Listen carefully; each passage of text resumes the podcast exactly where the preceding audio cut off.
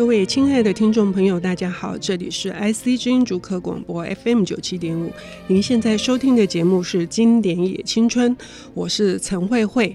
呃，多情剑客无情剑，大家熟悉吗？还是情关始终闯不过，是这样子吗？好，今天我们要介绍的这个是，因为我自己是。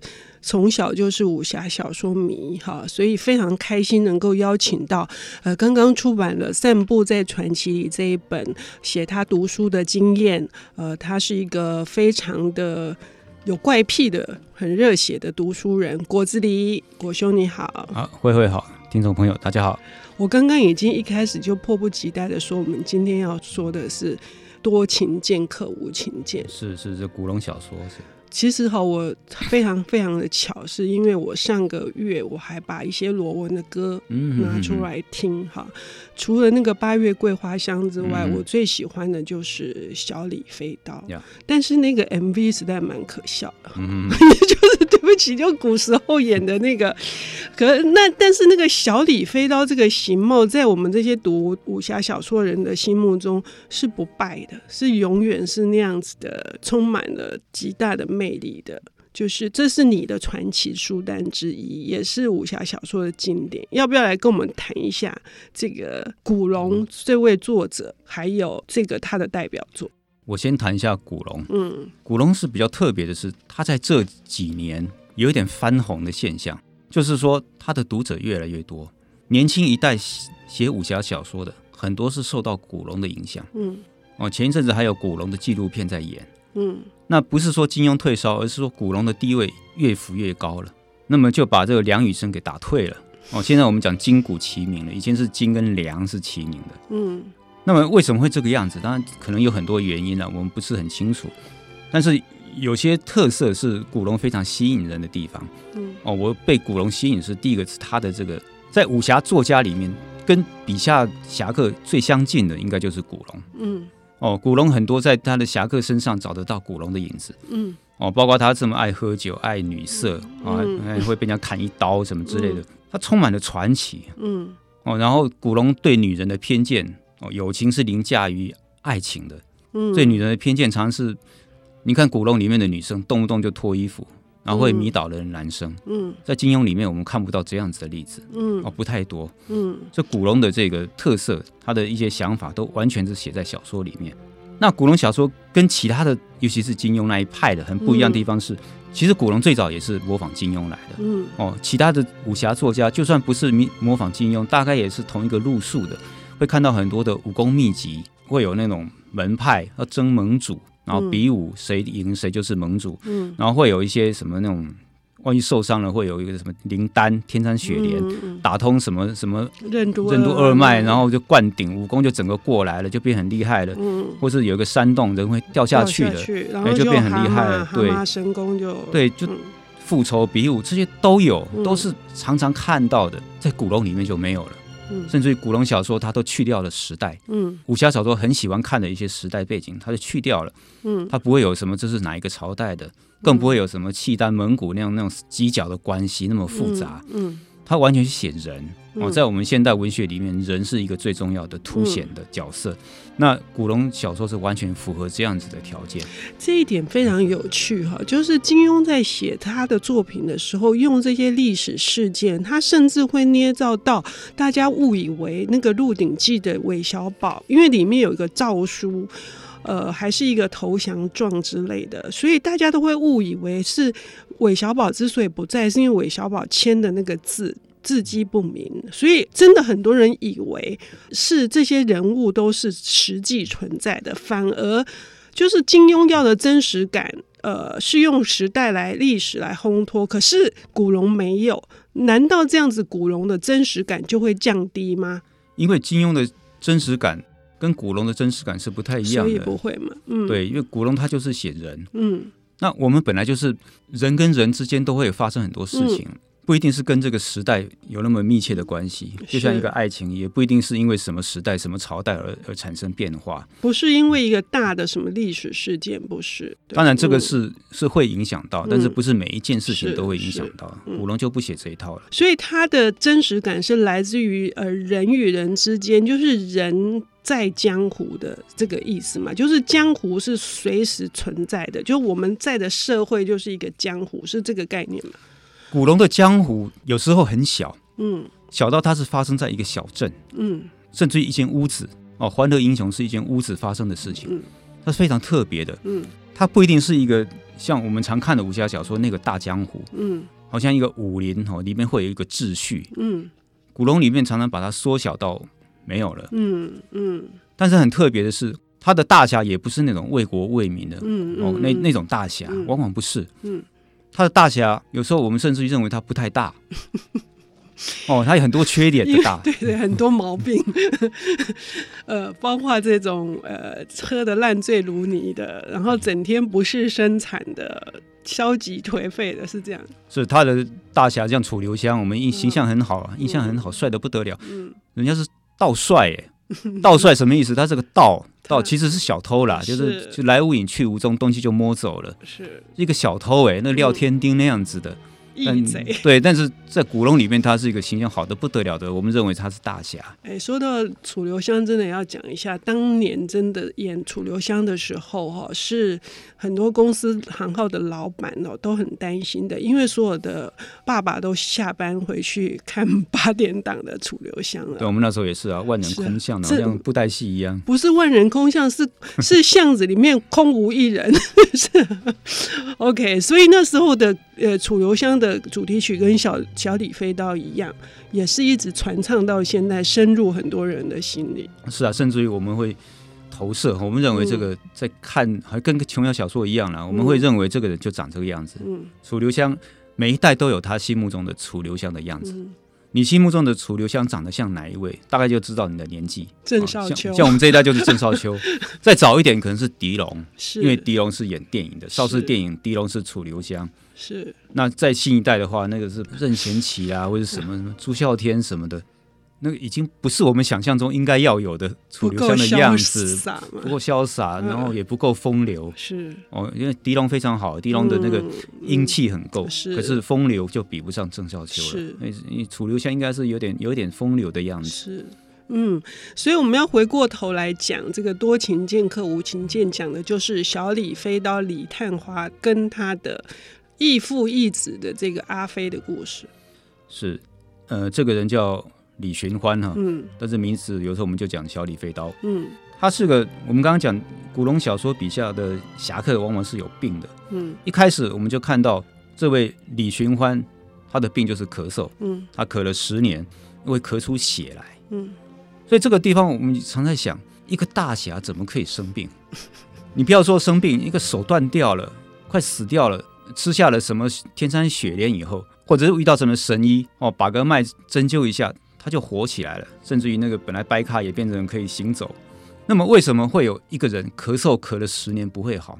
嗯，你不会运个内功把它弄好吗？嗯，同样的，古龙小说笔下很有名的傅红雪，嗯，哦，红色的雪，傅红雪，这非常迷人的一个人。嗯，我也。他是个什么病呢？他是右脚跛足，嗯，哦，掰咖的一个人。嗯，他的病是羊癫疯。嗯在极度悲伤的时候，在极度愤怒的时候，他会发作。嗯，因为发作的时候，这个时候就就可以对他下手。嗯，那么我们就想着，哎，你这个病，你难道不会把它运个什么功就把它弄好吗？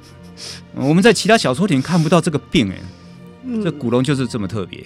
这很符合真实啊，就是说我们人永远都没有十全十美的。是啊，所以他会爱喝酒。嗯，好色，嗯，里面侠客很多这个样子的，是，然后又又会生病，嗯，很难想象，嗯，OK，但是今天我们要介绍的这个多情剑客无情剑哈，是我深受考验的一套书，因为有三大本，但是我们要在很短的时间之内把它讲完，我们要休息一下，我们等一下再回来。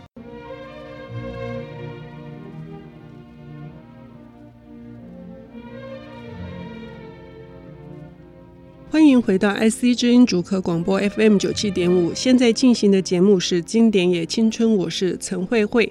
今天邀请到的是刚出版的《散步在传奇里》的这一本书的作者果子狸。果子狸呢，为我们带来这个传奇书单，也是这个武侠的经典，是古龙的《多情剑客无情剑》，讲的是小李飞刀的故事啊。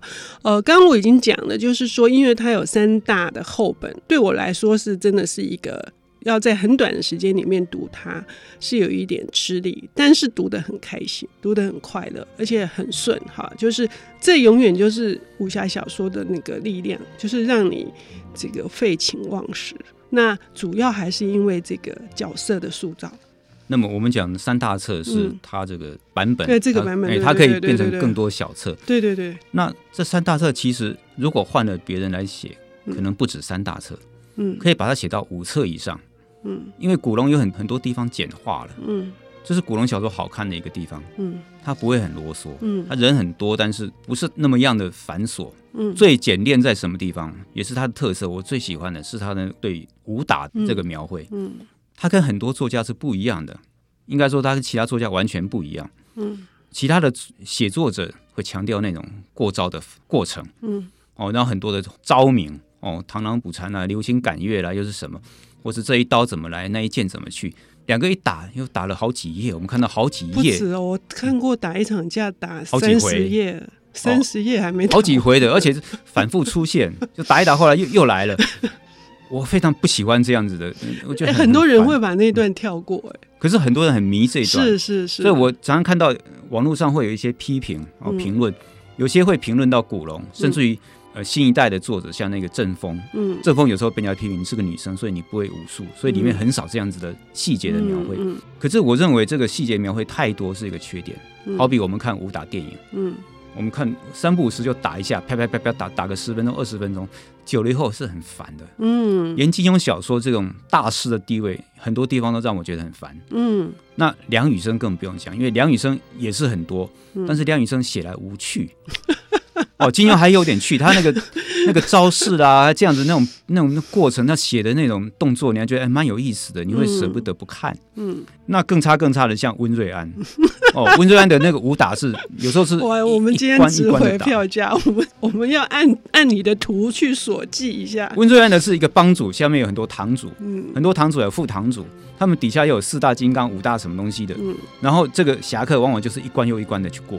过五关斩六将，他是过了二三十关，一个又一个打，那打到最后真的非常的烦。所以温瑞安的小说是好坏是两极化，非常大的。嗯，嗯，嗯，古龙这些全部去掉了。嗯，那他只你怎么知道这个人武功很高？嗯，古龙有他的写法。嗯，啊，比如说傅红雪，刚刚讲傅红雪，嗯，他是一个刀客，嗯，他是所向无敌的，厉害的不得了。但是你怎么写他呢？你又不能写他的怎么怎么来怎么去。讲傅红雪的刀，没有人看过。因为它放在刀鞘里面，嗯，看过的人都死了。小李飞刀也是一样啊，是因为太快了，你根本看不到，看到也死掉了。是，就小李飞刀也是，你他从来不写小李飞刀身上到底有几把刀，嗯，九把刀还是几把刀？都不写。那你到底从哪个手指，从哪个角度把那个刀拿出来，然后怎么发射，用什么什么第几指什么都不写，就是忽然刀在他手上。忽然，在他身上，忽然连刀影都没有吗？没有，刀影一闪，然后人头落地，连一闪都不用，他就是，然后他就死了，这样子，对方就倒下去了。他只是写说小李飞刀出手一刀力无虚发，然后对方就死了，所以大家都不会怀疑说，哎，小李飞刀到底有没有武功啊？不会，他就整个过程去掉。你这样一说，我就开始怀疑了。他最后，最后，我非常欣赏这个多情剑客无情剑，到最后，他有一段跟。那个里面的帮主金龙帮帮主上官金鸿的决斗，嗯，那个决斗真是经典，嗯，为什么他是经典？从头到尾一个字都没有，你不知道他两个到底怎么打，他就两个人把门关起来，嗯，外面人进不去，嗯，所有的关心他的朋友在外面紧张的不得了，敲门或是用刀去劈门都不开，大家在外面等，到底谁最后会出来？嗯，论武功，上官金鸿排名在他前面，在李寻欢的前面，嗯，最后出来以后是。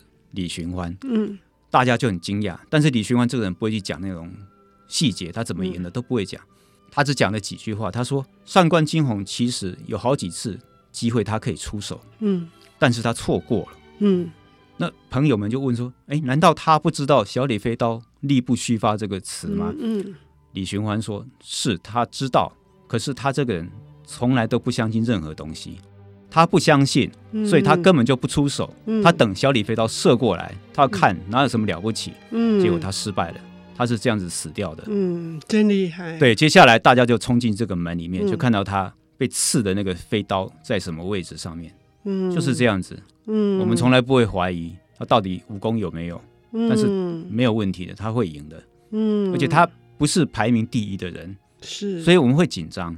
是你武功太高，你不会紧张，因为知道他这个人绝对不会死。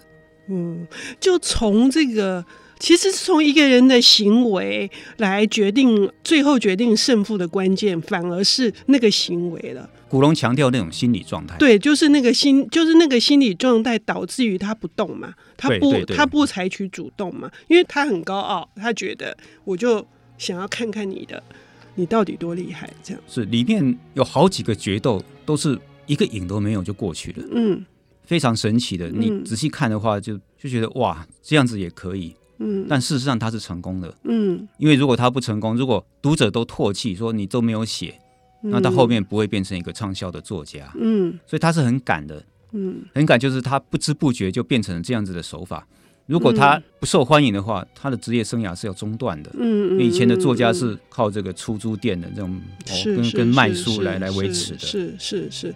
所以我们今天已经很充分的从果子里的口中去理解到古龙的特色，以及他的为什么会呃变成这么大畅销书。以至于到现在，它的行情又看涨的一个很重要的原因的，因为时间的关系，当然没有办法再充分的来讲这些故事的细节跟内容。可是，应该算有招吧？还是算无招？还是，还是有招啊？还是有招？还是有招？只是他没有写到那么细。